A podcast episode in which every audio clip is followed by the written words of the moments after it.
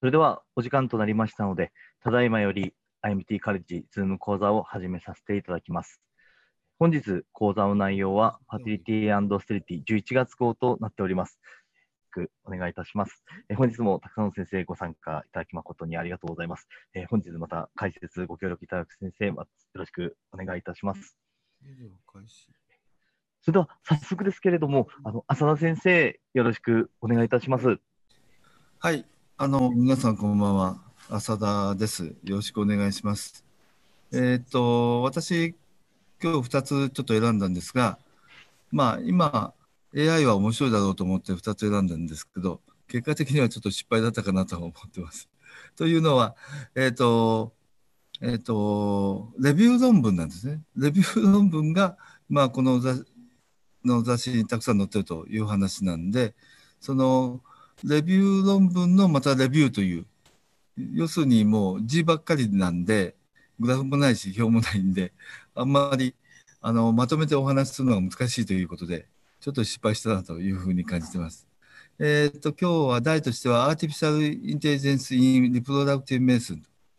A Floating Concept or the Wave of the Future ということで、まあ、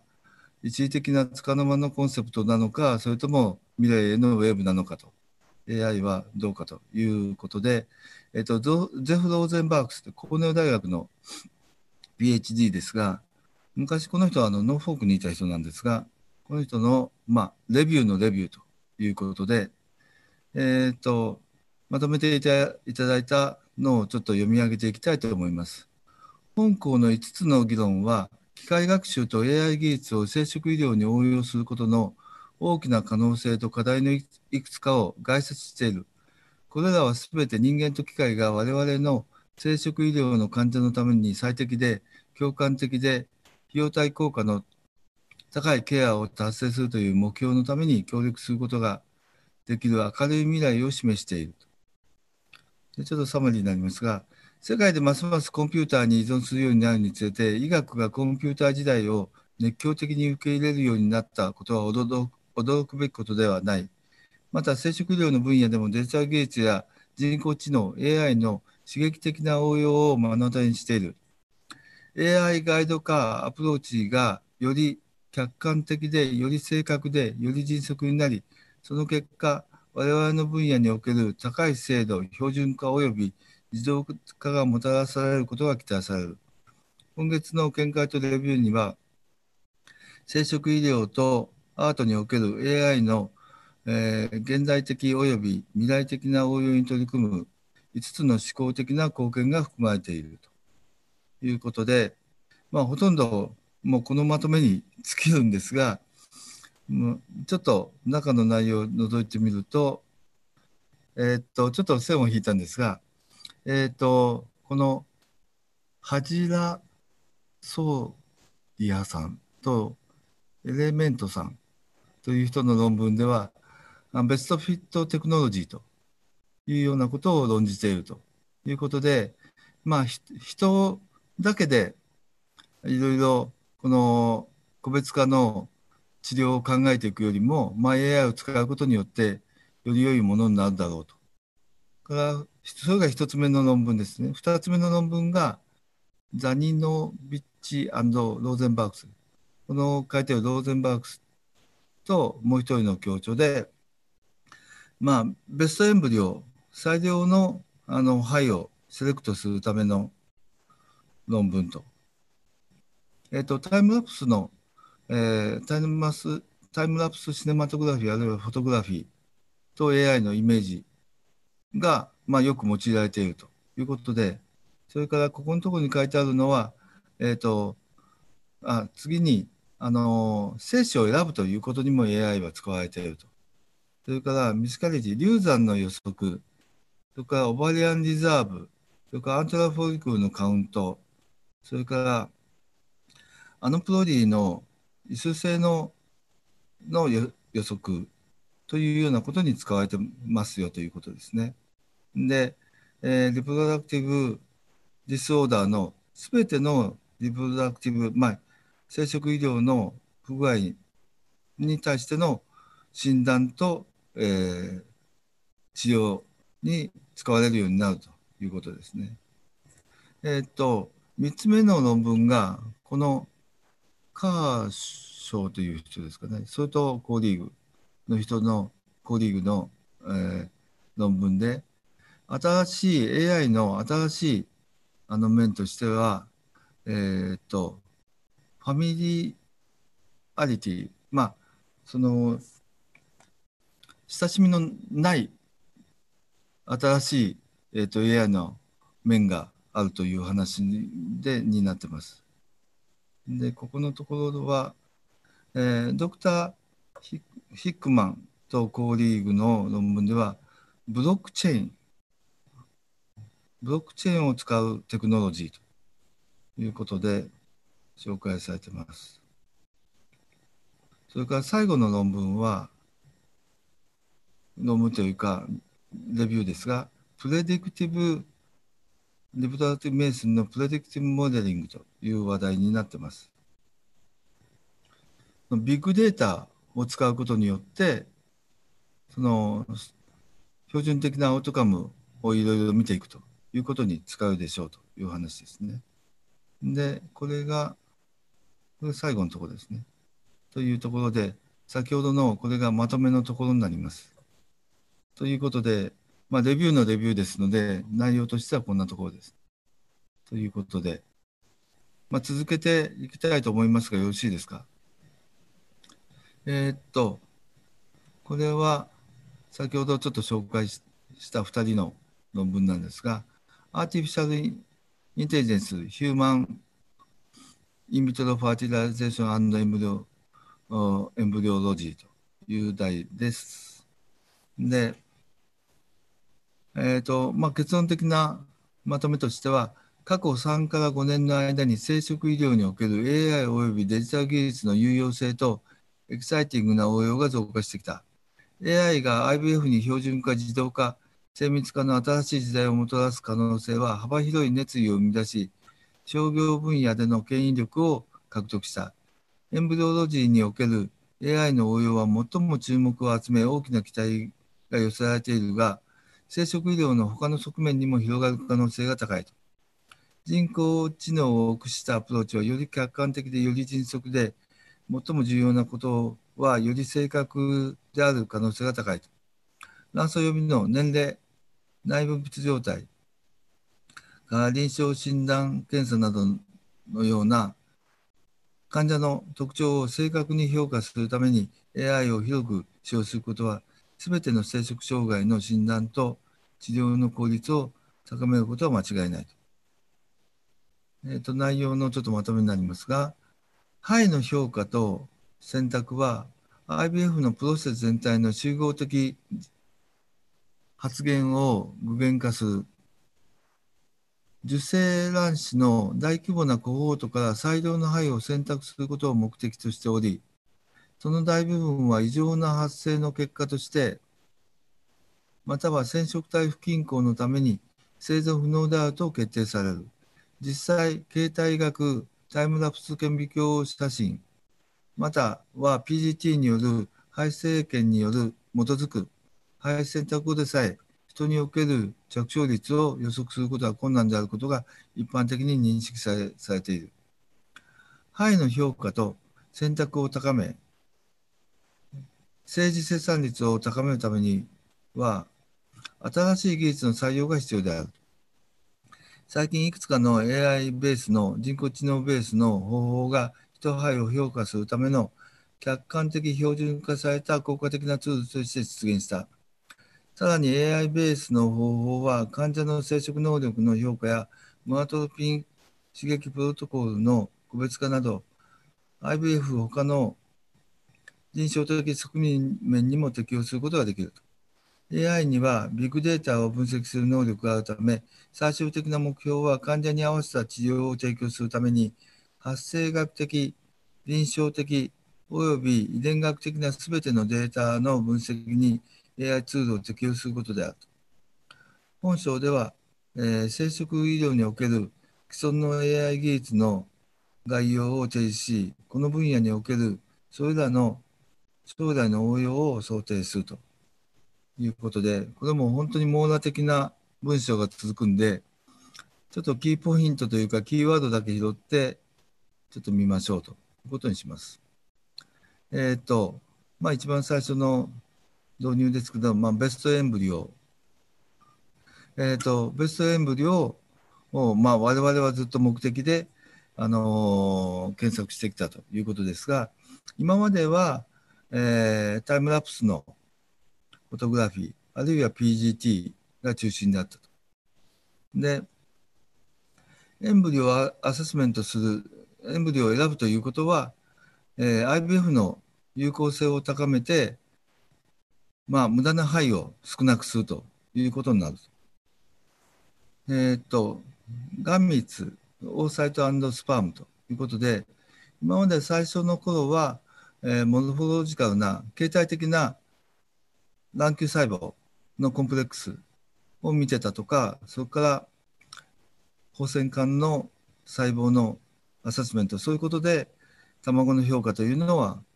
あの進んできたと。それからずっと進歩してきて、マウスの IVF においては、タイムラプスインキュベーター、タイムラプスのイメージでニューラルネットワークが、まあ、応用され、すでに応用されていると。だからここは、えーと、精子の分析ですね。精子の分析に応用されているのは、精子のモノフォロジー、まあ、形態ですね。それから DNA、インテグリティ、まあ、こ DNA フラグメンテーションの関係ですね。それから精子を選ぶというのと、昔からあるカーサというあの自動測定のやつですね。こうローレベル AI が使われているという話になります。それ以上に、えー、っとだんだん進歩してきて、アズスパミは無接症の人の、えー、っと精子が取れるかどうかの予想とか、男性不妊の予想とか、ライフスタイル、それから環境因子の分析とか、それから、あそうですね、えー、っと、スマートフォンを使ったアプリケーションも出てきたと。それからエンブリオエバリエーションセレクションということで、イメージングというのは AI の応用の中で最もあの優れているというか重要なものであると。えっ、と現在であの実際にautomatic annotation ということでオートマティックにやられているのは、えっ、と EmbryoScope それから Geri それから Esco なんかがやられていると。ただこれらの会社はまあ、 disclose してないんで中身が分かんないと。ですから、えーと、アメリカではそれは使えないと。どうしてかといえば、FDA が認可してないと。中身が分かんないんで認可してないと、そういうことが書いてあります。それから、まあ、いろいろ調べていくときに、あの、多施設で特にやっていくと、その、施設間のいろいろな、あの、主義の違いとかいろいろなことで、えー、違いがものすごく大きいということが分かってきたという論文もあるという話ですね。それから、まあ、機械学習だけじゃなくて、えー、コンボルーショナルニューラルネットワークと、そういうシステムを使った解析もありますよという話ですね。えー、っと、まあ、タイムラプスの時には T タイムス、あの時間というのがあるんですが、この人たちがやってるその AI のアルゴリズムを使って2フレームで、えー、マウス。で、えー、3日目までですね。3日目までの8セルまでの卵でマウスは3日目じゃないですか。8セルまで100%の正確性。それから、えーと、と人の場合93.9%の正確性で AI が使えると。まあ、この人らの論文で言うと、えっと、オートマティックなアノテーションを実現したということで、えー、ドーナーペルシアの厚みとか、えー、エクスパンジョンからオートマティックに見れるようになったと。それから embryo grading embryo の grading、特に blast の場合はいろいろな要素がいっぱいあるんですが、まあ、この人たちは、うん、最近、えー、ややこしいいろいろな要素がいっぱいあるんで、えー、 expansion と ICM と TE だけでかなりいい成績を残しているということを言ってます。まあ、ここでも同じような、先ほどと同じようなことなんですが、まあ、いろいろなことの主義とかそういうことで、えー、バラエビリティがいっぱいあって分析はしにくいということとそれから、えー、機械学習させるときにトレーニングセットどんな材料を使うかというと時にやっぱりそこに人が関与しないといけないと人が見てこれは判断していくそれを覚え込ませるということで人のその関与がないそういう、まあ、機械学習というのがあったらそれが本当はあの理想的ではないかと。でも現在はそうではないと。それから、 automatic morphology classification。現在は、えー、っと、blast で95%の正確性で morphology、あの形態的なあの分類ができているということです。で、ここには、これはあのどれだけの accuracy があるかということで、まあ、だんだんいろんなパーセンテージが上がってきて、よくわかるようになったということが示しただけです。まあ、この人たちがやってるストークという、そういうフレームワーク、AI を使ったところでは、ブラストの言い悪いハイハイグレード、ローグロードを98%でで分かるようになったと。あと、オーバーオール、まあ、全体としてはだいたい90%ぐらいブラストの言い悪いというのが分かるようになってきたと。それで問題はあのそこに入れるいろんなあの論文がいっぱい出てるんですけどトレーニングするデータが300以下というところが非常に多いということで、まあ、肺のファクターを一生懸命いろいろ研究していっても、結果的には妊娠するかどうかというと80%ぐらいのあの関与であろうということで、このトランさんという人だとディープラーニングモデルを使ってインプラテンションだけじゃなくて、フィータルハートレートも予測する、そういうモデルを作っていると。それから、えっ、ー、と、まあ、アンバランスなデータを使う、使う、使われていることが多いんで、まあ、ポジティブというよりもネガティブなデータが多いと。で、ネガティブとはどういうことかというと、まあ、役に立たない、あの、ものがよくわかると。いうことで、それからあ implantation の、えーと、着床の予測というのはやっぱり、えー、 maternal age が大きく影響してて、ただ、まあ、35歳以下での若い女性であれば、 implantation rate、 high quality の blast を使ったものだと70%ぐらいも予想ができるということが分かってますということですね。で、 multicenter study もたくさんあるんですが、このラボ、バイオイスのその grading とか、そのクオリティ、そのばらつきが大きすぎて問題になっていると。それから、まあ、今以上のファーザースタディ、研究が、あの、IBM の成功には必要になってくると。で、まあ、えっ、ー、と、ファクター、もう、ミリ、ミリアード、もう無数のファクターがいろいろ関与しているということですね。えっ、と、プロディ、プレディクション。えっ、と、あのプロディを、あの、調べようというのに、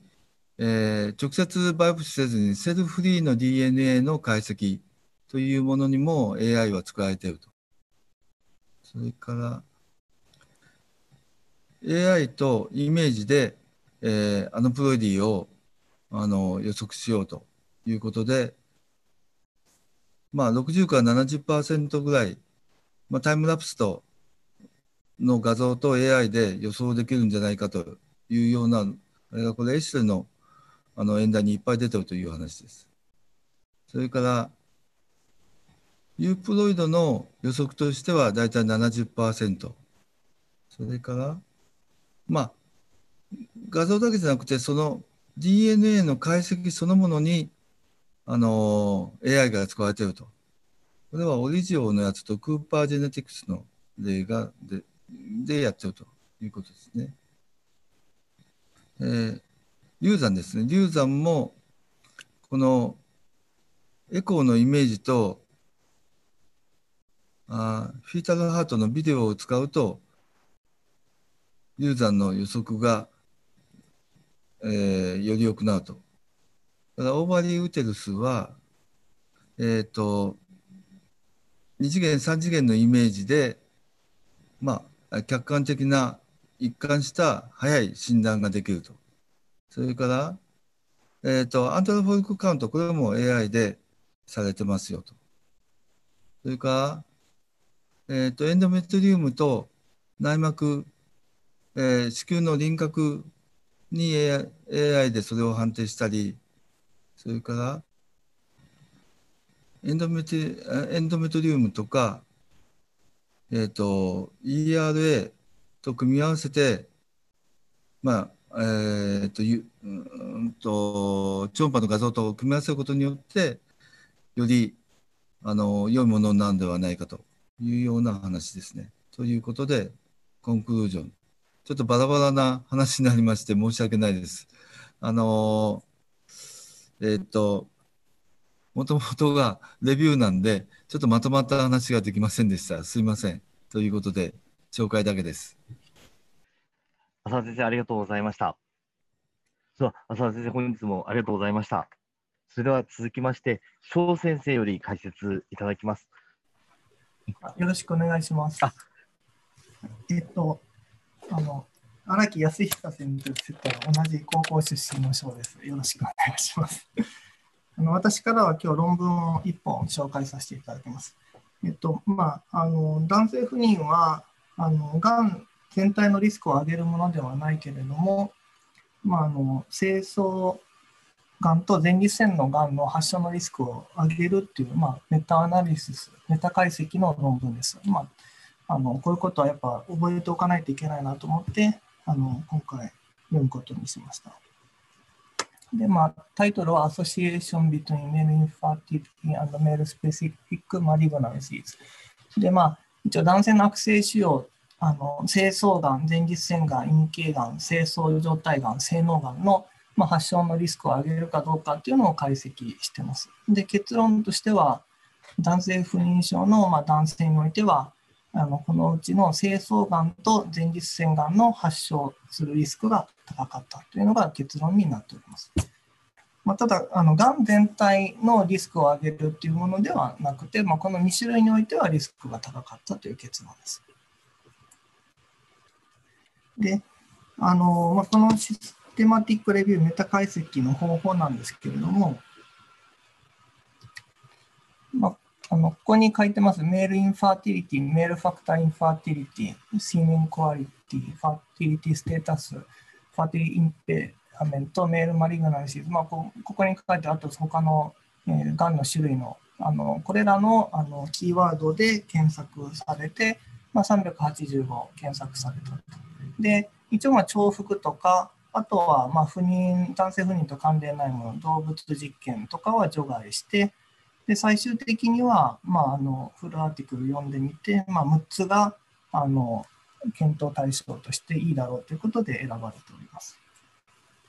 でこの6つの論文のうち3つの論文は、まあ、精巣がんと前立腺のがんの両方を検討している論文でであの1つの論文は精巣がんとその他のがんもう1つ残りの1つは前立腺がんのみを検討しているという論文でした。で、不妊男性と精巣がん発症のリスクは、まあ、どうだったかということで、まあ、一応ここにあの4つの論文が書いてますけ、あの、挙げられてますけれども、一応この相対リスクを見ますと、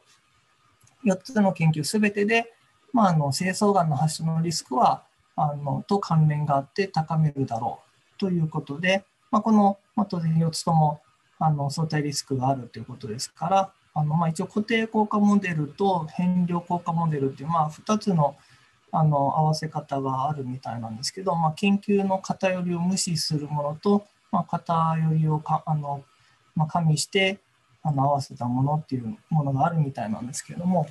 まあ、一応そのどちらも一応相対リスは2.033で、まあ、どちらのモデルもあの、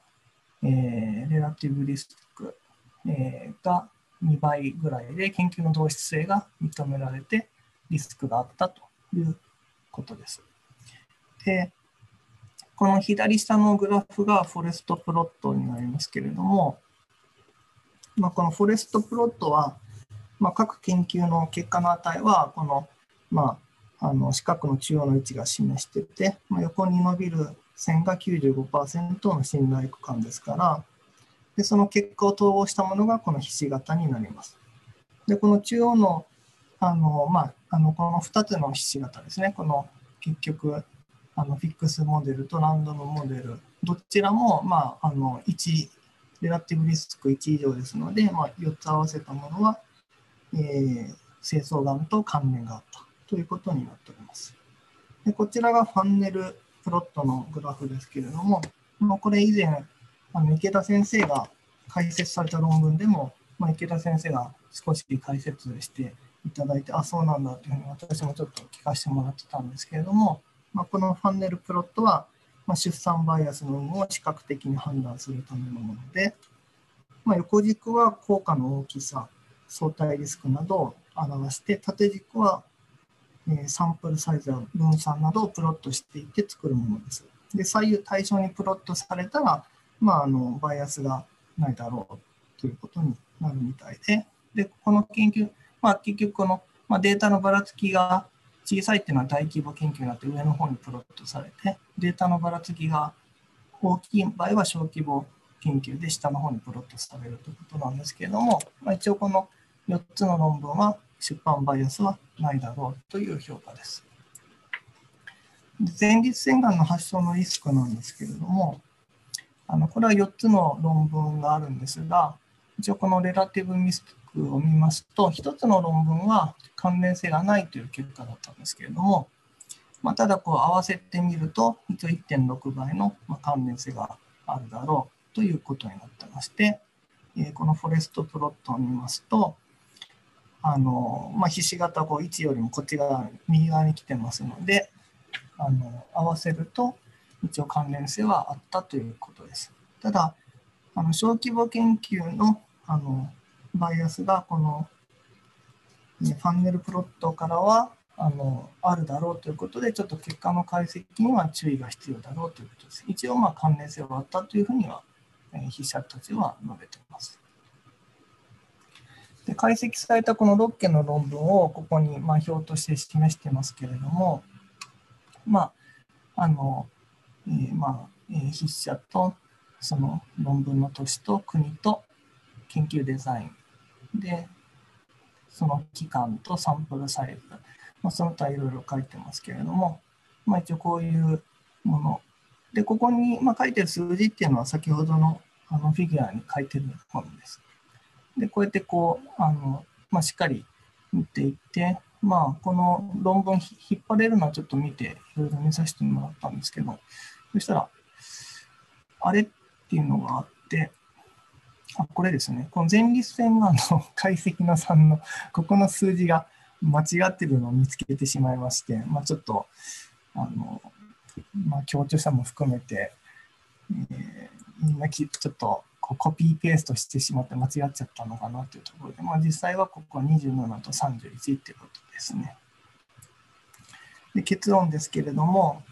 まあ、男性不妊症の男性は、えー、精巣がんおよび前立腺がんを発症するリスクが高かったというもので、で男性に関連したがんを解析した一応初めてのシステマティックレビューとメタ分析だということを述べてました。で前立腺がんのリスクっていうのは、まあ、人種、家族歴、加齢とかっていうのが、まあ、リスク因子として知られているものなんですけれども、まあ、男性不妊っていうのは、まあそのまあ、ガイドラインにも書いてないですし、まあ、それもリスク因子になる可能性があるっていうのは、やっぱり知っておくメリットあるのかなということと、まあ、精巣がんがあると当然、造成機能が落ちますので、正規所見が悪くなるんですけれども、まあ、正規所見の悪い人は、まあ、精巣がんのリスクが高いっていうのは、まあ、覚えておかないといけないですし、正規所見がまあ不良な方っていうのは、やっぱり男性不妊の精査、まあ、あの触診、まあ、精巣のがんっていうのは痛みがなくて、あの硬く大きくなるというものなんで、あのまあ、当然あの、触れば診断がつくんですけれども、まあ、ただその精巣よりも小さいがんはやはり触診では分かりませんので、まあ、超音波の評価っていうのはしてあげると、まあ、もしかしたら早く見つけることができて、まあ、当然、えー、治療もあの十分なあの、まあ、早期の治療ができるメリットがあるということ早期発見できれば早期治療のメリットがあるということになるんじゃないかなと思います。以上です。翔先生、ありがとうございました。それでは続きまして、岩木先生、よろしくお願いいたします。ビタミン D と,、えーと、生児出産、IVF、子宮内膜需要のアートについて話します。血清ビタミン D レベルは臨床的妊娠率、生児出産率は継続妊娠率及び流産率に関して IVF の転機には影響を与えないビタミン D の一致が生殖のアウトカムに影響するか否かを明らかにするためには今後、大規模な根本と研究が必要である。現在のところ、骨の健康について確立されたものと比較して、生殖転機を予測する適切なビタミン D の一致の間にコンセンサスが欠けているということで、メタアナライスを多くやっているのがこの特徴です。IVF の転機に対する血清ビタミン D のレベルを検討した。従来の IVF または育児を受けた不妊症不妊女性を対象に系統的レビュー及びメタアナリスを実施した。2019年7月までにまでのパブメド、メッドライン、MEM ベース、グローバルヘルス、フォーランスラ,、ラブラリー、ヘルステクノロジーアセアセスメント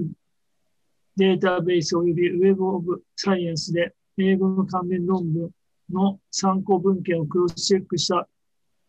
系統的検察を行ったと。ビタミン D レベルは欠乏20ナノグラムパーミリリットル未満。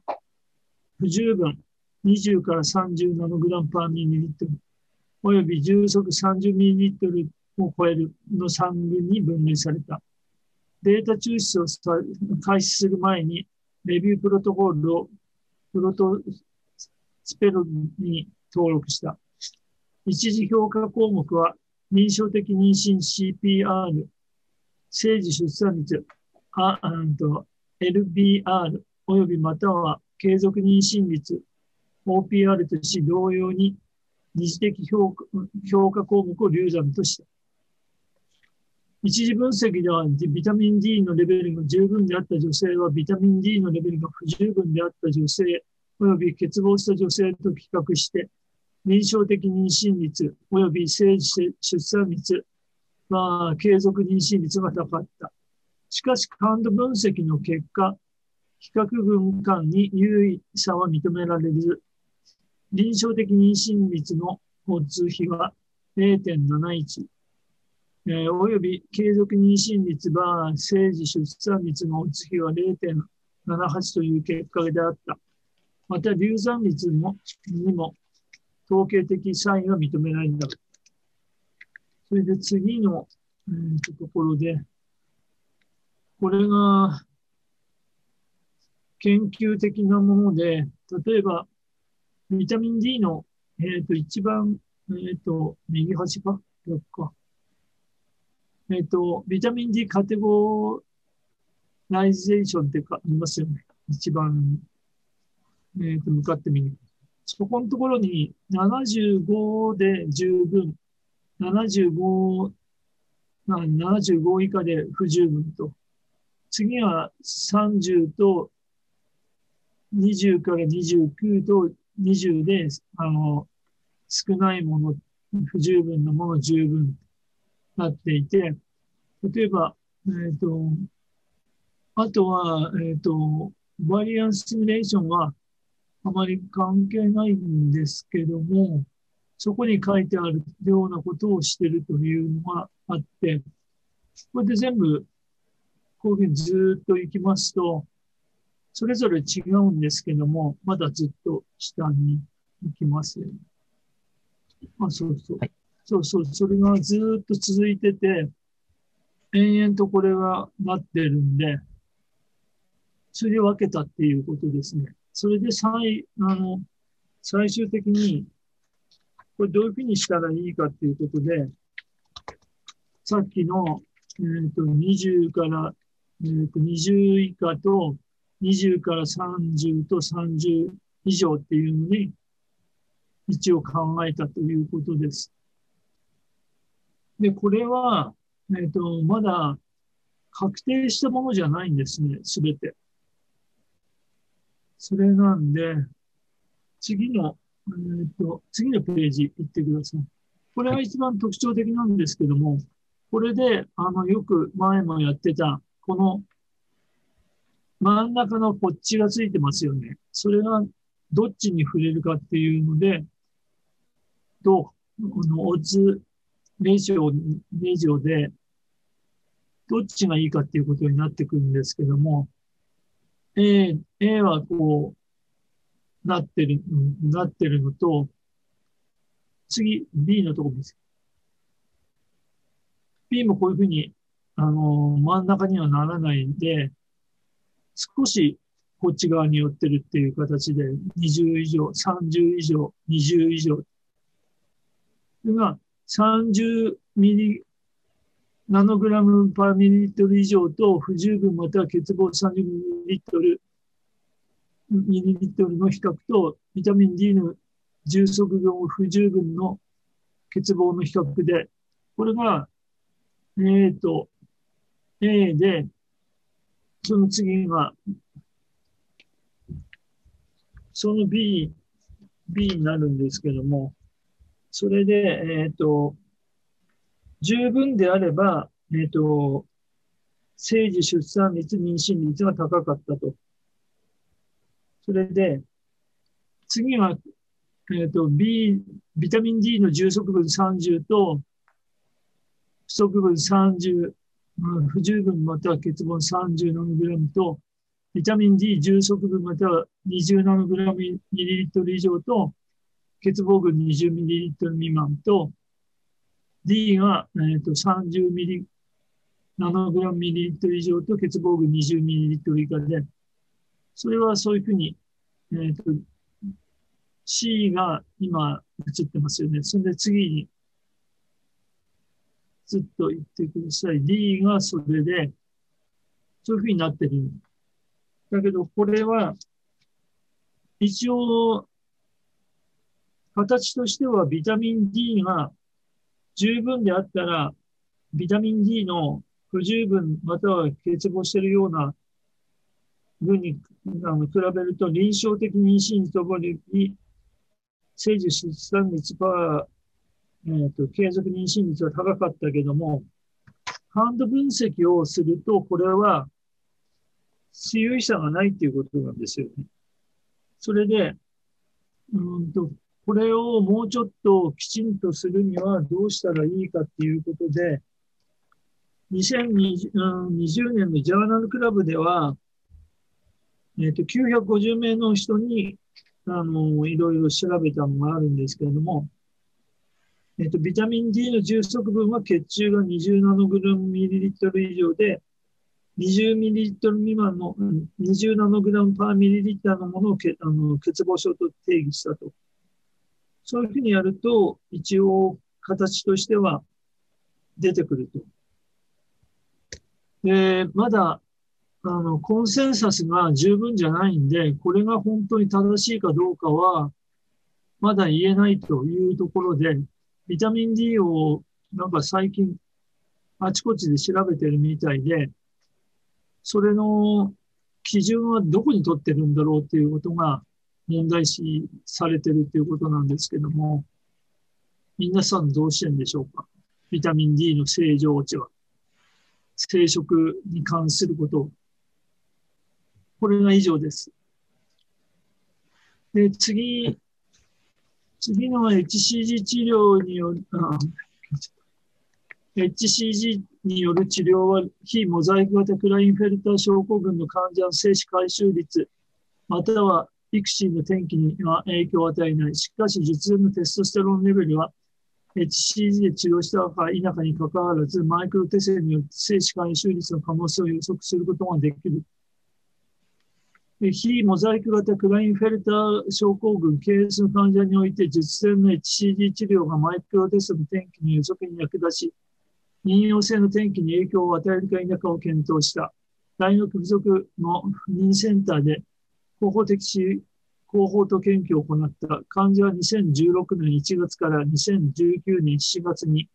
術前の HCG 治療を伴う、または伴わないマイクロテストを受けた非モザイク型クラインフェルター症候群の患者184名とした。使用評価項目は HCG 治療の有無を別に見た精子回収率をロジスティックモデル解析を行った。クラインフェルター症候群の患者80名43.5%はマイクロテスゴニ精子回収に成功した。HCG 治療群と非治療群の間で精子回収率に統計的優位差は認められず、それぞれ43.3%と44.0%という結果であった。ロジスック回帰分析では HCG の治療は開始、精子回収率の回収の成功に統計的な優位優位な影響を及ぼさないことが示された。しかし、実前のテストステロンレベルが高いほど精子あ、精子採取が成功する確率が高いと考えられ、多変量補正オッズ比は1.09という結果であった。KS の患者の精子回収率の予測モデルの AUC は67.3%が得られた。HCG 症候処置群ではデータは清掃溶石、治療前のテストステロンレベル、およびテストステロンの変化の3つのパラメーターが精子回収率の成功と関関連することが示された。さらに HCG は育児の転機には影響を与えなかった2軍間で妊娠率または政治出産率の差異は認められなかった。ということなんですけども、次の表。これが、まあ、全部といえば全部なんですけども、184名の患者がいて、HCG を、えーと、投与したのが50名で、HCG が134名で、えーと、HCG を使わない群で、えー、精子回収率成功したのが22、えーと、HCG 投与群で回収に成功したのが58と。で、イクシーができたのが20名。えっと、HCG をなしのが20名。HCG を投与して、あの、イクシーできたのが49名。で、プレグナントが、えっ、と、妊娠したのが、えー、HCG なしが 9, 9名で、えっ、と、HCG ありが22名。で、生まれたのが7名で、えっと、HCG なしが7名で、HCG ありが15名で、まあ、生まれてないのもいるんで、そこは何とも言えないんですけども、それを生まれたとしても1名増えて8名の3名増えて18名で、そうすると、確かテセ、テセの、えっと、いろんな原因はあるけど、テセで妊娠する率が26%ぐらいが平均で、字を得れるのが17%ぐらいなんで、まあ、妥当といえば妥当なのかなっていう感じはするんですけども、これがあの、クラインフェルターの患者のベースラインの特性と治療前、うん、術前の性ホルモンの変化なんですけども、そこに書いてあるように、えっ、ー、と、ただこれは、えっ、ー、と、HCG を投与したのは、2000単位を、えっ、ー、と、毎週2回かな。えっ、と、3ヶ月間投与したのが HCG トリートメントなんですよね。で、僕が知ってる限りは、っていうか、うちのでやってるのは、HCG を5000単位を週3回3ヶ月の、その後 HCG5000 に HMG を150単位を両方合わせてを週3回、えっ、と、2ヶ月間、合計5ヶ月間やってからやるんですけども、この HCG2000 のえーと、毎週2回3ヶ月っていうのは、妥当なのかどうかわかんないんですけども、それでやってます。ここのグループはその HCG2000 を週2回3ヶ月っていうのをやることを目標としてます。それで、えっ、ー、と、 ICSI は、 ICSI っていうか、 ICSI は、えっ、ー、と、 long protocol で、やって、新鮮胚移植を3日目で戻すっていうのは first line でやってて、残ったのを、えっ、ー、と、後でやるっていうのもあるんですけども、それが特徴みたいですけども、それで、えっ、ー、と、これで有意者があるのは、そこに書いてある通りになるんですけども、で次のところ行ってください。えっ、ー、と、信頼度は、これは、えっ、ー、と、テスキュラーのボリュームとテストステロンと、もうやってるんですけども、これが前言ってた3つの値ですね。それで次が、妊娠率それでいくと、ここで、えっ、ー、と、一番問題なのは、まあ、グラフを表にしたようなもんですから、15名と7名が生まれてるのは確かなんですけども、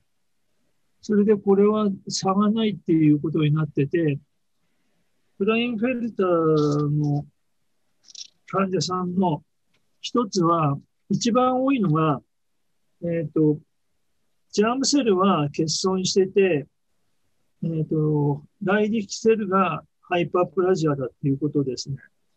それから、え、ー、と、 Sertoli cell が hyperplasia も、ああるなしに関わらずそういったことで、それがうん149名で81%で、これが取れる方なんですけども、ジャームセルとノーマルなあの制裁管っていう形が、えっ、ー、と N が70で、あ、30で16.3%という値になってるんですけども、それに、えーと、当てはまるようなのが、政治出産率につながるんだと思います。30。それで、えっ、ー、と、結局これは、えっ、ー、と、有意差ないってなってるんだけども、40何パーセントは40何パーセント。ただ、値が少しずれてるんで、これ、あの、50と150ぐらいで、随分違うんで、それが、あの、統計的にどうなのかっていうのはわかんないんだけども、もうちょっと数を増やして、量を増やせば、HCG の効くんじゃないかっていう気もするんですけども、一番最初の表戻ります？そこの、これ、増やせばどうなるのかなっていうのと、HCG の量とか HMG を使った場合、どうなのかなっていうのがあるんですけども、そこはちょっと疑問なんですけども、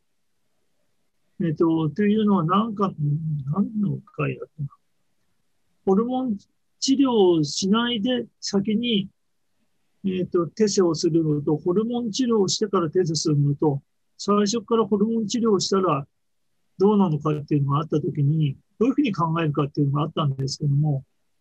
その点でちょっとわかんないところがあるんですけども、以上です。ありがとうございました。はい、どうも。それでは続きまして、岩畑先生、よろしくお願いいたします。お願いします。えー、っと、これは、えー、っと PCO のあ、PCO の女性で投与された薬剤にかかわらず体重はあ平均2.2キロ増加したが、一方、原因不明女性の女性、えー、不妊の女性は排卵誘発中に短期間の体重変化を経験しなかった。だから短期間であの妊娠治療中、あと不妊治療っていうと治療中に体重が増えているのがどうか。で、PCO の人では、まあ、結論言うと、なんか体重が増えて、原因不明の人たちはあんまり増えなかったっていうふうなことだと思います。ででした。で、それが、じゃあちょっとお願いします。で、まあ結局、排卵誘発を受けた原因不明とおよび PCO の伴う女性において、短期的な体重変化が政治出産と関連するか否かを判定したということです。えー、他他施設が、えー、参加した任用性試験実施施設で無作為化試験の二次解析を行ったというようなことで、でこれあの PCO の人には、えーと、どうでしたかね、クロミット、レトロール、ゴナートビンでしたかね？あ、あえっ、ー、と、あんえっ、ー、と、原因不明の人がクロミヘンレトロール、ゴナトビンやって、PCO の人はクロミヘンレトロールでやったと。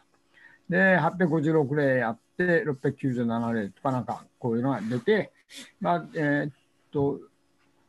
原因不明の人は0.2プラスマイナス、マイナス0.2プラスマイナス0.3、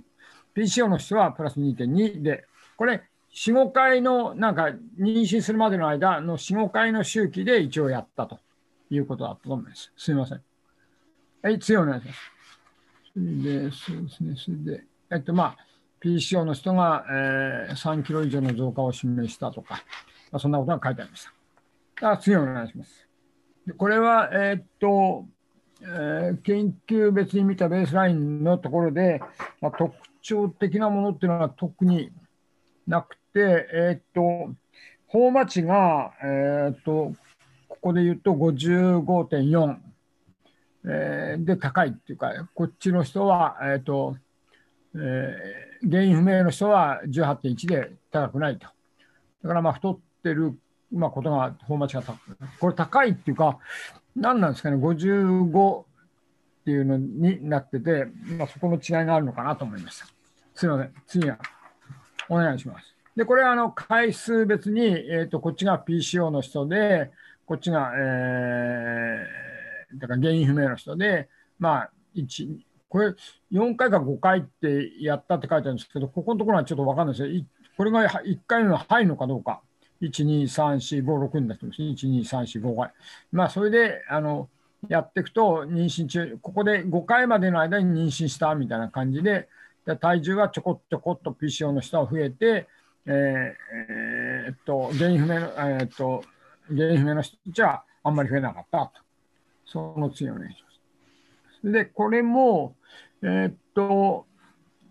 これは、えっと、体重が、えっと、増えなかった人、3キロ以内だった人、3キロ以上増えた人っていうのを分けてて、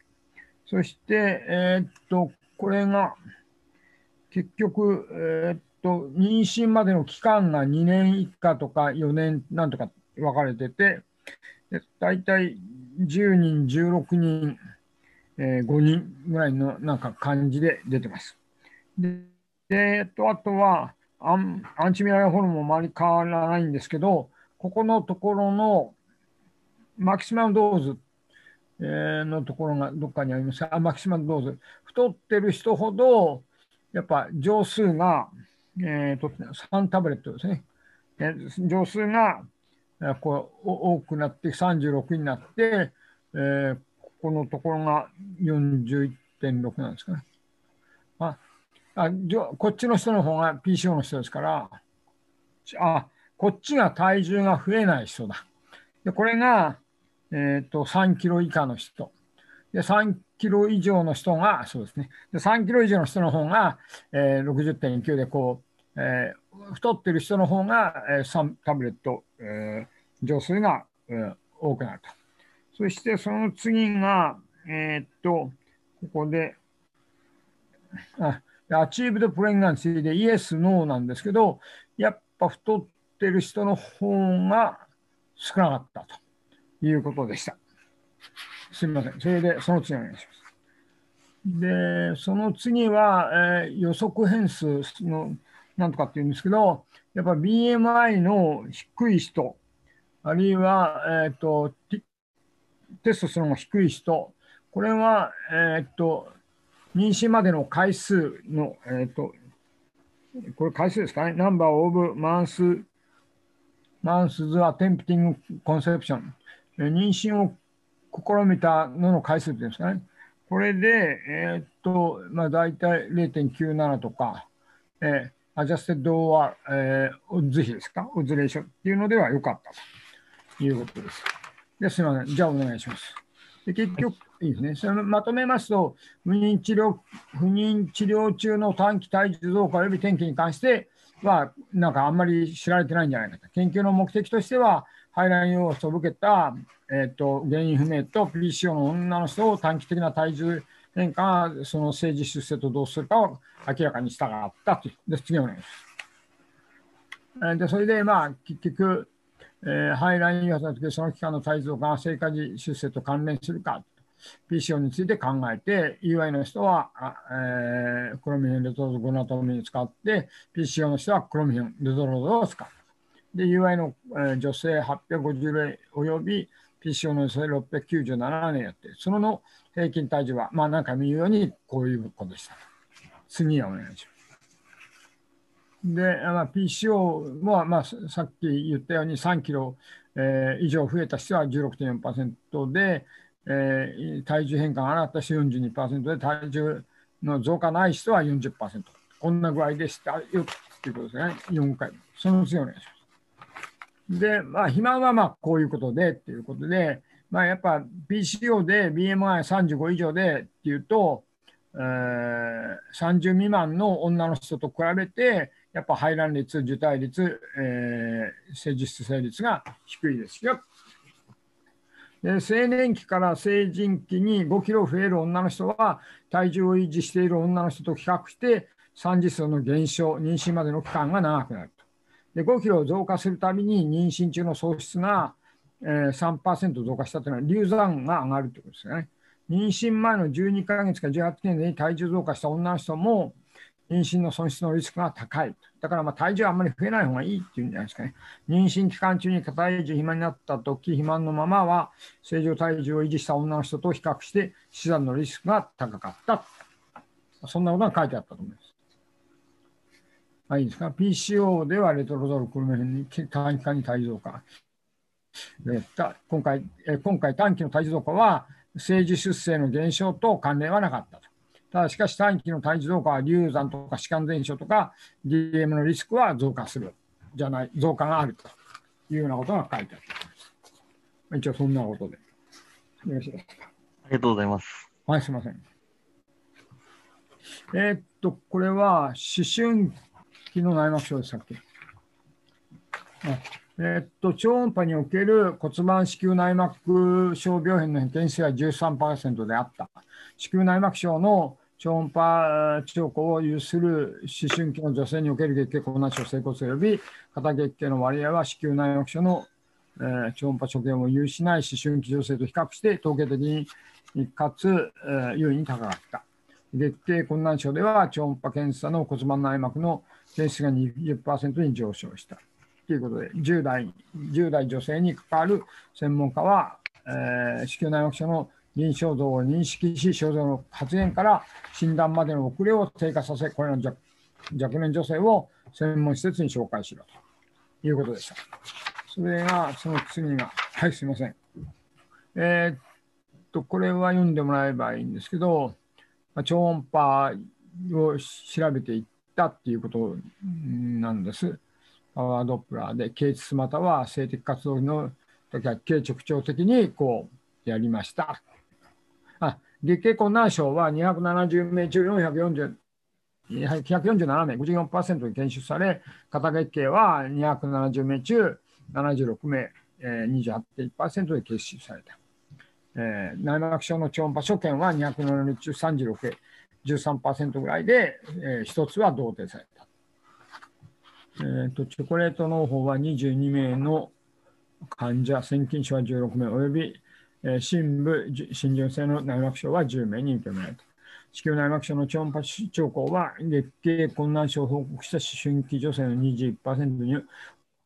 および性骨を報告した思春期女性の33%に認められた。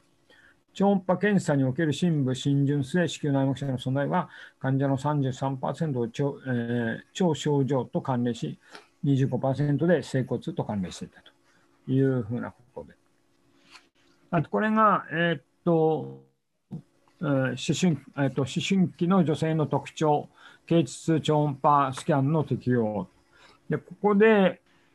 ここのでは、ここで一番なのは、イレギュラー、え、メンストラルピリオドとか、あるいは、えー、すみません、ちょっと字が見えない。えっ、ー、と、ヘビーメンスラブリーディングとか、えっと、あのそういう、えー、イレギュラーメンストラルピリオドとか、ヘビーメンスラルピリオドが、えっ、ー、と、一応、えー、26とかこういうので、53とか、一応上がっていますっていうことだと思います。あ、これ、すみません、えっ、ー、と、12歳から16歳で17歳から20歳っていうので、えー、やってます。それで、あとは、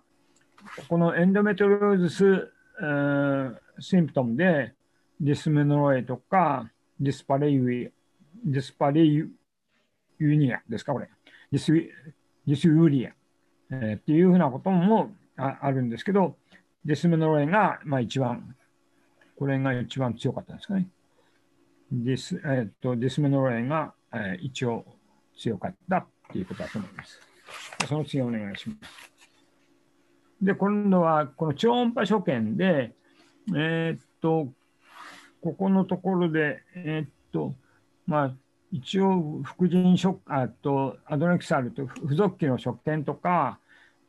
あるいは、ここでエンドメトリウスの所見を探せっていう。ネガティブポステリアスライディングサインとか、アドネクサル、えー、アドヘッジョンとか、えー、DIE とか、えー、そそれがレクトシグモイド、えー、なんかと USL っていうのはウテロザクラウリガメントのあたりのところの、えー、癒着なんかを見るっていうようなことが書いてあると思います。すいません。そして、次お願いします。これはですね、えっと、子宮女性との差をかんで、超音波所見があんまりなくても、一応、あまあ、そういう、超音波で所見がない、でも、ディスメノロイが、えー、超音波で所見がなくても、やっぱりディスメノロイがあるっていうことですね。でそれだから、そういうものに一応注意をしてくださいと。いうふうなことだと思います。すみません。4番目が、その次お願いします。それは、あとはなんか性交痛とか、排尿損、えー、っと排尿困難とか、えー、そういうようなものと、えー、月経困難とか性交痛とか、排尿困難とか、えー、これは排便排便障害なんですか？そういうものに関して、えー、っと少なくとも一つの所見があるとか、えー、ネガティブポスティリオサイディングサインだ。えっと、これが、あの、口壁の、えー、癒着しているかどうかっていうネガティブスライディングサインですか？それを見ているということでした。すみません。それで一応お願いします。結局まとめなんですけど、えー、っと、2014年から2019年6月まで、えー、270人ぐらいの人を見たと。それで内膜症の超音波所見は、13.1%で少なくとも1つ見つかったと。ちょっと少なくとも1つとかって、えっ、ー、と、なんか、ワンの部なんとか出てくるんですけど、え、そのの一つがちょっと何個のうちのっていうのが分かんないんですけど、やっぱスライディングサインとか、そういうものを含んでると思います。のうちの一つ。それで、えー、っと、それじゃあ次お願いします。で、270の一応の人を見たんだけど、一番の症状は月経困難症と、やっぱ肩月経でしたよ。次お願いします。で、それで、いや、そっか。270名の超音波所見は、ワンウルトラサウンドフィーチャー、なんか特徴があるものとか、オバリアンエンドメトリオオーマあると。アデノマヨーシスとか、えっ、と、えー、DIE ですね。ディープインフィレテッドエンドメトリオですとか。っていうのが大体54%、11%、5.2、3.7で見つかった。えー、少なくとも次の2つがあれば腺筋症、まあ、非対称性の子宮筋の厚さとか、myometrial cyst とか、 linear stre striation、 stria striation、 striation ですね。これ、えっ、ー、と、なんですか、線が、えー、合ってるっていうんだと思います。で、 hyperechoic sign、 echoic、あ、 echoic island。これ、えっ、と、まあそういう内膜症的なものが見れるっていうんですかね。regular inf infiltrate endometrial、myometrial junction zone。子宮内膜のなんかところがなんかあって、そうすれば腺筋症。まあ、これ腺筋症の超音波所見の見方っていうのが出てたと思います。超音波での内膜症のサインは月経困難症の21%、性交痛の33%に認められた。で結論は、えー、超音波での内膜症のディテクションレートは13%。内膜症の超音波所見を有する人は月経困難症、性交痛、肩月経の割合が所見を有しない人より高かった。で結局、若い人に適切な早い非侵襲的な内膜症の診断をするということが大事で、症状と超音波を組み合わせる。エンドメトリウムは内膜症のcommon type であると。で腺筋症は、えー、っと深部、えー、内膜症ですかね。 total population の4から5%。これは unexpected、えー、パーセンテージであるが、えー、半分以上は症状がある。えー、何でしたかね、これ。で比較的小さな症状、月経時の痛み、学校の欠席、鎮痛剤の使用っていうのに、やっぱ注意して、そういうのがあったら内膜症があるんじゃないかって注意してくださいっていうことだと思います。次お願いします。で、内膜症は、えっと、 early in life から起こっているのではないか。でこの最終的なものは症状、超音波で見て、まあ、なるべくこれはえ専門医に早く紹介すべき。で、それで紹介して十分なフォローアップをしてくださいというふうなことでした。よろしいですか？でもう一つです。あすみません。これは子宮内膜症を有する人で、えー、っと、腹腔をやったときに、えー、卵管の内膜症があるか、それが顕微鏡的なものなのか、内膜症を有する患者の間で顕微鏡的卵管子宮内膜症の発生率が肉眼的な疾患の発生率よりも優位に高かったっていうことで、まあ、一応内膜症のことに乗っかってます。次お願いします。あえー、っとあ、そうですね、まあ、大体そういうことで、まあ、444名をやって、185名をやって、88名と、これもちょっとず分かりにくいです。えー、っと、一応、これだけで、まあ、僕も計算機持ちながら、こう、えー、数がどこで合ってるのか、言ってる数と合ってるのかよく分からなかったんですけど、えー、と、この8名は一応目視できた。でこれは目視っていうか、まあ、手術中に分かったってことですよね。でこれは目視と顕微鏡で、これ顕微鏡でやったと。そして、えっ、ー、と、これ足すと34名なんですよ。でどっかに34って数字が出てくるんですけど、それで、えっ、と、に、まあ、この22名では、えっ、と、あ、だからそうですね。これ22名では、目視では、あ、もうぜあの目で見たところでは内膜症はなかったんだっていうことだそうです。これで、まあ、一応、ステージが、まあ、こういう人たちがステージこのくらいであったっていうことです。次お願いします。で、これがですね、これが、えー、っと、うん、ここがね、ちょっと分かりにくいんですけど、まあ、88名と97名で足して185になっています。でこれは8と80で、それで8名は8名で変わらないんですけど、ここから15名が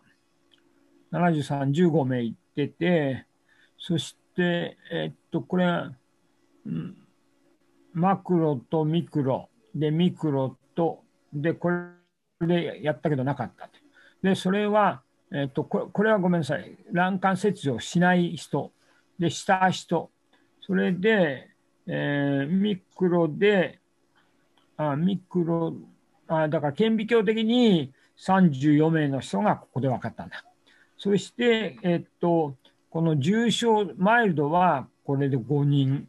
でこれが5人、そしてシビアなのが、えー、24人。これこれが34人が、えー、っと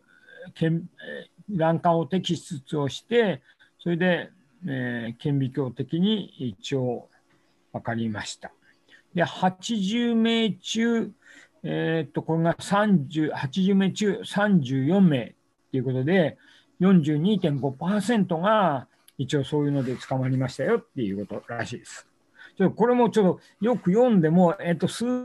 字がこうどことどこと一緒になるのかな、ちょっと分かりにくいんで、大体34名っていうのが出てきて、それで80割る34割る80で42.5%っていうのが数字が出てきます。次お願いします。今度、術前診断でどのくらい分かったかっていうので、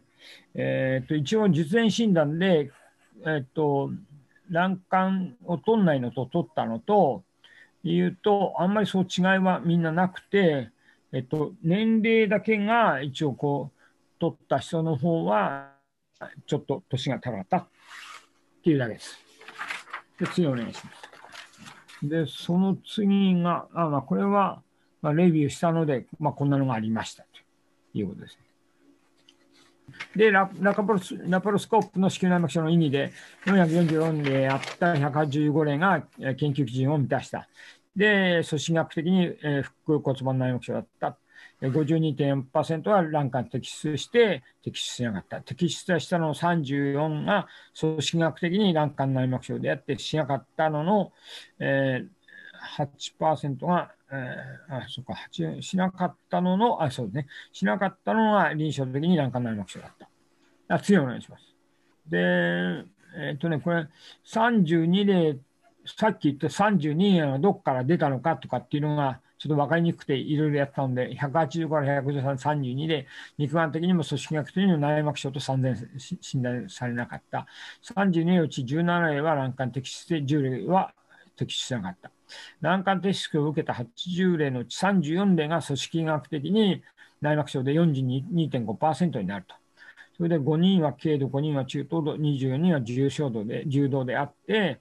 肉眼的内膜症は摘出なしで11%分かって、摘出ありで12%。で、大部分は病変が膨大部、時に胸部で、卵管細はほとんどなかった。で、その次で。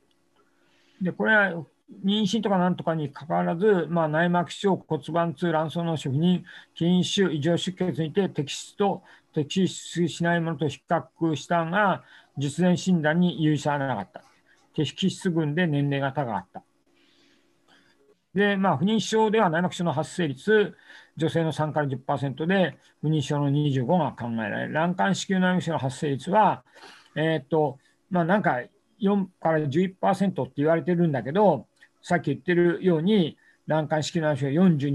42.5%であると。だからこれが高いんだっていうことを、この先生は言ってられました。すみません。そのその次で。それでまたあの骨盤痛を起こしますよっていうことが、まあ、いろんなサイトカインも起こしますし、上下副神経層によるなんか神経の指準。で、これ、骨盤痛を治すのは除去しかないと書いてありました。それと、その次なんですね。で、まあ、もう一つは、えっと、その内膜症があったりなんかしてると、1度とか2度の、ま、卵巣がんの問題が出てくる。高悪性度衝液性がんは卵管細からと卵管上皮で卵管上皮内がん TIC から起こると考えられていると。その次で。で、卵管結紮でも卵巣、え、ー、と卵卵巣がんを減らすことはできるけども、卵管差が残ることで、高悪性度衝液性がんとか TIC を防ぐことができないから、まあ、こういう場合には卵管ごとは取った方がいいっていうふうなのが、まあ、全部卵管の子宮内膜症に関して不妊症とかなんか、まあ、それとあとそれだけですよねさっき小さい人もああそっか早くから人生の最初ぐらいから内膜症が出てくるから、まあ、ちゃんと見てやれっていうのと、こういう内膜難関の子宮内膜症もあってこう、こういうことが起こるから、まあ、ちゃんと、えー、あったらそれをしましょうっていうことですかね。それだけでした。すみません。はい、以上です。はい、先生ありがとうございました。それでは続きまして、根岸先生、よろしくお願いいたします。よろしくお願いします。えっ、ー、と、これはあの中国からの論文です。えっ、ー、と、北京ユニオンメディカルカレッジ。日本語に直すと北京共和医学院っていうところらしいです。で、あの、女性または男性のいずれかにおける異常な妊娠前の BMI は妊娠歴のないカップルにおいて、えー、妊娠成立までの期間を延長したと。でカップルの妊娠前の BMI を科学的に管理することで妊妊用脳が改善される可能性があるという論文です。あのまあ、あの今回初回妊娠をトライするカップにとって、えーと、カップルの BMI ですね女性大概の論文は女性の BMI が多いんですけどもカップルの BMI と妊娠成立までの期間を調べるということを目的としています。で中国における不妊カップルっていうのは約25%ぐらいいるそうで、えーと、あります。で中国人の女性の25%男性の34%が過体重や肥満があるということでした。で今回は、うんと、というわけでカップルの BMI とあの妊娠成立までの期間、えーと、Time to Pregnancy ここでは TTP というふうに略しますのでこの言葉を使わせていただきますをあの調べてまいりました。で方法はですねここに出ているあの2015年から2017年までのナショナルフリープレコンセプションチェックアッププロジェクト NFPCP というあのプロジェクトがありまして、まあ、国家規模のデータベースでですねあの妊娠出産の合併症を減らすことを目的で、え、政府によって支援されているプロジェクトだそうです。であの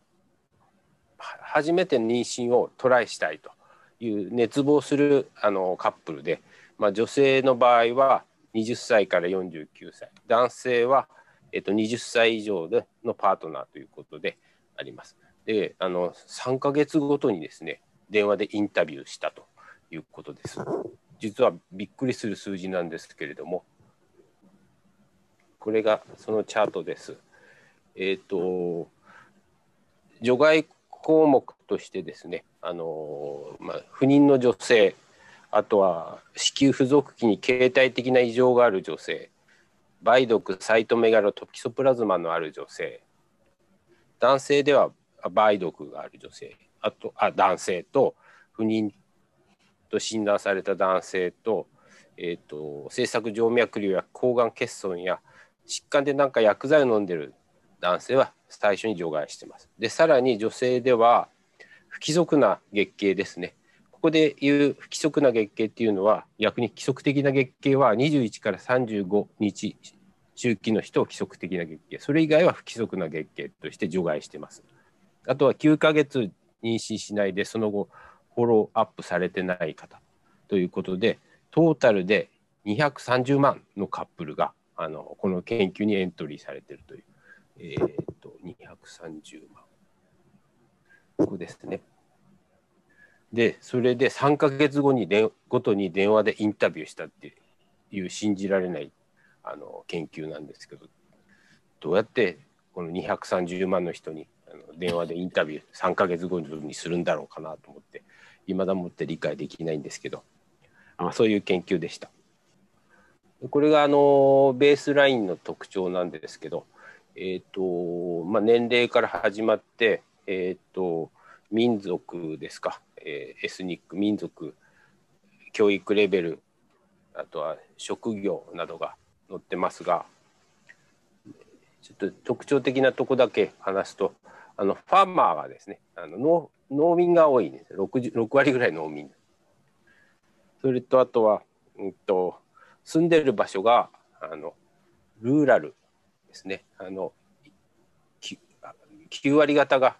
あのルーラルですね。男性女性、まあ、カップルですからどう同じなんですけど。これこれパーセントが違うってことはあの別居してる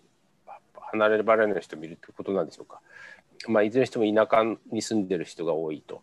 いうこととあとは中国の、セントラル中央部ですね内陸部分の人が多いのかなという印象です。あとはタバコを吸う人が、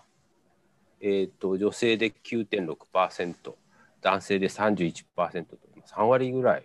タバコ吸うですね。ということです。あとは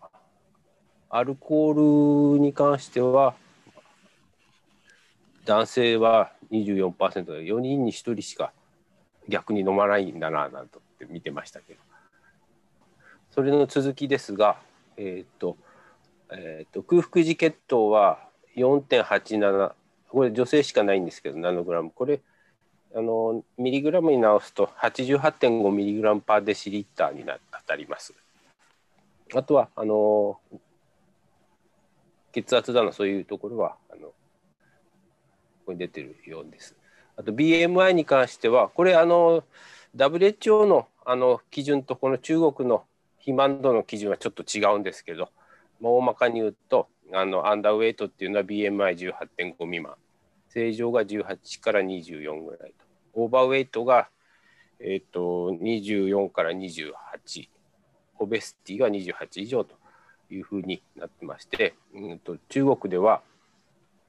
結構あのオベスティの人が多くなってきているということが言われてます。でこれはテーブルテーブル2ですね。えっ、ー、と成人のあの肥満およの予防およびコンあれ？肥満の予防。ああそうか。予防及びコントロールに関する中国のガイドラインに従ったあの受胎確率のオッズ比と相関する女性と男性パートナーの妊娠前の BMI レベルということで、女性の BMI 痩せ正常過体重肥満と男性と出てます。でこの FOR っていうのはあの妊用力ですねあのフェクンダビリティオブオッズレイシオかな。テクンダビリティオッズレイシオ。まあ、あの妊娠のしやすさの指標です。クルードとモデル A と B とあるんですけど、あのモデル A っていうのは先ほど出てきたたくさんあの年齢とか民族、教育レベル、職業、住んでるところ、住むところ、タバコだの、あのああいうデータをあの A っていうのは、えっ、ー、と、どこだっけな。1番号振ると1番から、えっ、ー、と、6番までだから、うん、あの全般部分をあの考慮に入れたもの。で、B っていうのはさらにそれに加えて、あの先ほどでテーブルで出てきた血糖とかですね高血圧とか、えー、タバコアルコールなどをあの加えたもんでさらに詳しくあのそういう行楽因子をで補正したもんです。これで見ますとあの正常体重をレファランスと1としますと,、えーとまあ、ど体重が増えすぎてても減ってもあのやっぱあの FOR は下がってしまうと。これ男性もそうで、うんと正常体重に比べて体重が減っても増えてもあのやはりあの妊用力が下がるんですけど男性で特徴的なのはちょっと体重が重い人の方があのここですね。妊娠しやすいということで。痩せは良くないけどちょっと太りはいいみたいだっていうのはこれの最終的な結論になるんですけれども。これがそれをよより視覚的に見たもんです。受胎確率のオッズ比 FOR で。あの X 軸が女性 Y 軸が男性ですね。でノーマル BMI ですからこことここがあのノーマル BMI なんですけれどもあのあここが要するに基準となって見ていくとあの女性を基準として見ていきますとあのアンダーウェイトになってもオーバーウェイトになっても任用能はあの女性の場合は任用能が下がると。で男性の場合はアンダーウェイトになると任用能が下がりますしオーバーウェイトになるとちょっとここ上がってるというところですね。あとはオベスティは強くなるとやはりちょっと低下してくるということであの一番任用力が高いのはここ。要するに女性が正常 BMI で体重男性がちょっと太り気味。と約3%あの任用力が上がると。一番良くないのがここ。赤い赤いあの赤さが濃いとこですね。女性が太ってて男性が痩せてると。なんとなくあのイメージが湧いて微笑ましい感じになるんですけど。あの怖いあのがっちりした奥さんと痩せたあの女性から奥さんから逃げ回ってる痩せた男性を想像してしてしまうあの図図だなと思って見てますけど、まあ、いずれにしても、あのー、それ以外であのここここ以外はですねここの正常な BMI に比べて全全部あの任用力が下がっているというのを示しています。実はこれに載ってなくてサプリメントに載ってたんですけどもあの妊娠成立までのあの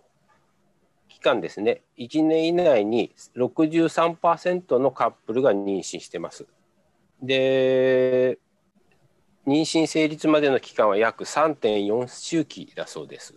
で適切なあのそういう早い時期に妊娠したカップルの適切な BMI は女性では20.6から23男性では22から27というふうにあのなっています。でこれで考察としてはですねあの女性の過体重肥満はあの排卵障害や性機能障害ですね、まあ、簡単に言うと性交交渉の回数が減少してしまう。や痩せは抗体機能不全があの任用のの低下に関係しているだろうというふうに考察しています。男性に関してはあの17のあの研究のレビューがあってや男性の過体重では18%あの不妊のリスクが上昇して、えーと、肥満は49%上昇すると、まあ、その考察として造成機能をコントロールするホルモンバランスがホルモンレベルが変化するためであろうというふうに言われています。また精巣肥満になると精巣の温度が上昇してまた脂肪組織に環境毒物が溜まって活性酸素が上がるやら性機能障害のリスクが高くなるためだろうと言われています。あともう一つの、あの3966例の精子提供の観察研究では野生の精液所見っていうのはあの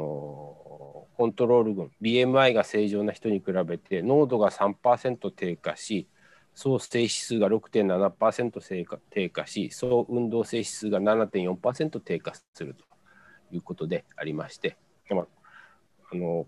ここでさっき説明は少し足りなかったんですけど女性でアンダーウェイトだとあの約7%妊用性が低下する、まあ、1-0.93っていうことですね。あと、過体重だと5%、えっ、ー、と、肥満だと10%、あ、20%、あの、妊用能が低下すると。男性の場合は、痩せだと5%、あと、低下し、ちょっと太ってると3%上昇する。でこ